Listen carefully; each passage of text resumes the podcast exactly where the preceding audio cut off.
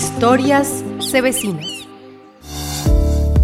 Luego de casi cuatro meses de recuperación médica en el Centro de Atención y Valoración de Fauna Silvestre, se logró salvar a un cuzumbo, una especie de mamífero carnívoro que fue entregado a funcionarios de la CBC en Buenaventura. Aunque en ese momento su estado de salud era bastante delicado, se logró su recuperación. La médico veterinaria Heather Rojas nos cuenta más detalles de este caso. El día 25 de enero del 2021 ingresa al centro un ejemplar de Nasua Nasua, normalmente llamado como cuzumbo. El ejemplar proviene de Buenaventura y fue criado desde cachorro por una familia en el municipio. Ingresa con baja condición corporal, pesando 1.600 gramos. Ingresa con múltiples heridas contaminadas en miembros anteriores y posteriores, en rostro y en cola. Se instaura un tratamiento antibiótico, analgésico antiinflamatorio para el manejo de las heridas. Se maneja de manera independiente e individual y se empieza a ofrecer dietas de diferentes presentaciones y de diferentes ingredientes hasta que el animal la asimile. Actualmente el ejemplar tiene todas sus heridas cicatrizadas, tiene una condición corporal 3 de 5 y su peso es de 3.7 kilogramos. Aunque el tratamiento y esfuerzos que hicieron el equipo de médicos y expertos de fauna silvestre de la CBC fue exitoso, el cuzumbo no podrá regresar a su hábitat natural, debido a que convivió desde muy corta edad con una familia humana, lo que le privó de aprender comportamientos propios de su especie que le permitirían sobrevivir en el medio natural. La bióloga Liliana Arango nos explica el porqué de esta situación. Esta especie se encuentra distribuida en Colombia principalmente en la región amazónica, en la región de la